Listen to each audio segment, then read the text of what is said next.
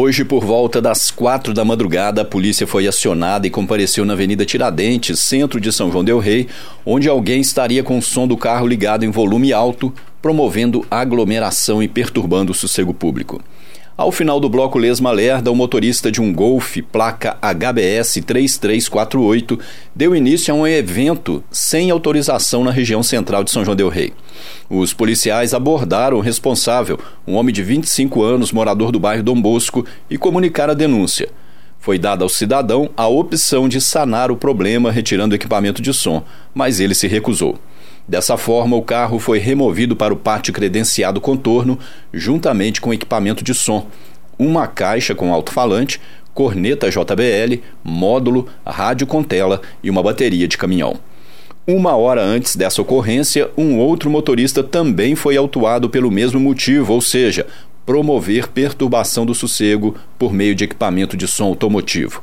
O fato também ocorreu na Avenida Tiradentes, envolvendo um Gol placa LCD 9H70, pertencente a um homem de 24 anos, morador da cidade de Santa Cruz de Minas. Nesse caso, o carro também foi removido para o pátio, mas além disso, recebeu autuações de infração de trânsito pelo motivo de rebaixamento do veículo, sem a devida autorização constante em documento e por portar farol com luz Xenon. Nos dois casos, os infratores foram autuados e assinaram os respectivos documentos, se comprometendo a comparecer a uma audiência no fórum da cidade. Em Boabas.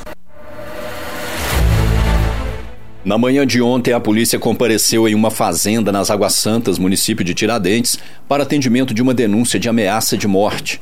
De acordo com a solicitante, uma mulher de 40 anos, ela está morando em uma das casas da fazenda há cerca de um mês e meio. E além de alugar a casa, alugou também um cômodo onde funciona o seu ateliê de costura. E há aproximadamente 10 dias, a sua filha de 12 anos teve um desentendimento com a filha de um vizinho, um homem de 35. O desentendimento seria porque as duas menores teriam inventado uma brincadeira e cortado uma mecha de cabelo uma, das, uma da outra. E no final da tarde de terça-feira, dia 6, quando encontrava-se trabalhando no seu ateliê de costura, o vizinho chegou na porta do imóvel. Ele estava alterado, esmurrando a porta, gritando e proferindo ameaças de morte contra ela e contra sua família. Ainda segundo a solicitante, o vizinho disse que seria para ela sair da fazenda e chamar seu marido, que estava trabalhando em Juiz de Fora. Em seguida, ele foi até a porta da casa da vítima e chutou seu gato antes de voltar para sua residência. Em contato com o acusado, ele negou as ameaças e relatou que somente foi até a porta do ateliê conversar sobre o ocorrido com as crianças. Diante das versões contraditórias apresentadas, as partes envolvidas ficaram comprometidas a comparecer em uma audiência no Fórum Carvalho Mourão no dia 10 de abril. Noticiário Policial no final da tarde de ontem, o gerente de um supermercado situado na Avenida Leite de Castro, no bairro Fábricas, solicitou a presença da polícia no estabelecimento. O cidadão de 28 anos de idade informou à equipe que funcionários perceberam quando uma mulher entrou no supermercado e foi reconhecida como sendo responsável por um furto ocorrido em data passada. Diante da suspeita, os funcionários passaram a acompanhar os passos da cidadã através das câmeras de monitoramento e viram quando ela colocou alguns itens dentro de uma bolsa.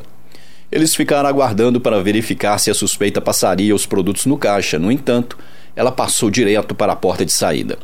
Nesse momento, ela foi abordada pelo gerente e convidada para uma sala reservada onde estavam outros funcionários.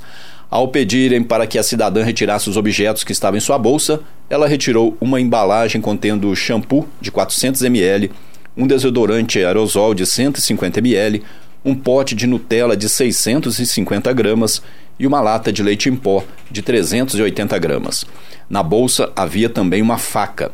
Perguntada sobre o objeto, ela alegou que havia encontrado a faca perto de uma árvore quando estava indo para o supermercado e guardou na bolsa. Ela também negou ter furtado em data passada. Os policiais deram voz de prisão pelo crime de furto e a conduziram até a presença da autoridade competente.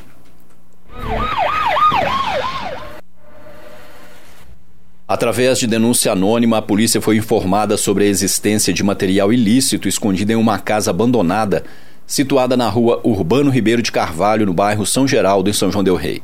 E ontem, por volta das 10h20 da manhã, uma equipe foi até o local fazer uma verificação. Ao chegarem, os militares contaram com o apoio de um cabo da PM que estava de folga e passava por ali. Ao entrarem na casa e acessarem a laje, encontraram dentro de uma caixa d'água vazia uma sacola plástica. No interior da sacola estava uma porção de cocaína. O material foi recolhido e apresentado na delegacia. Em Boabas.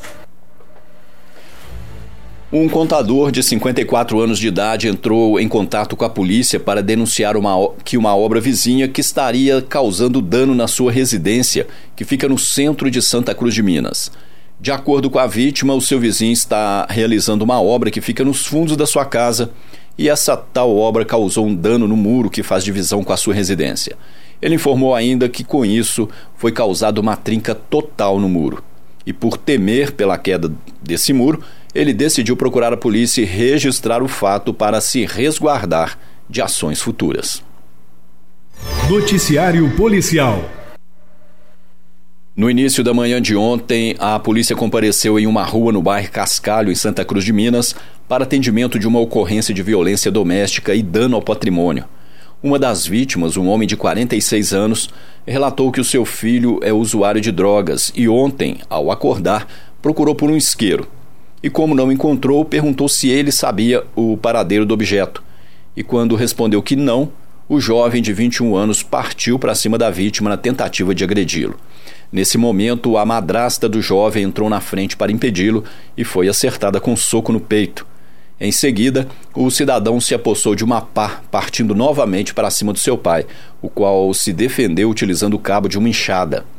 Na sequência, o jovem foi até a rua e desferiu golpes com a pá num veículo palio de propriedade da vítima, quebrando os vidros laterais traseiro e dianteiro do lado esquerdo. Em seguida, ele deixou o local. Segundo as vítimas, as agressões são constantes. Eles dispensaram atendimento médico. Foi feito um rastreamento, mas o acusado não foi encontrado.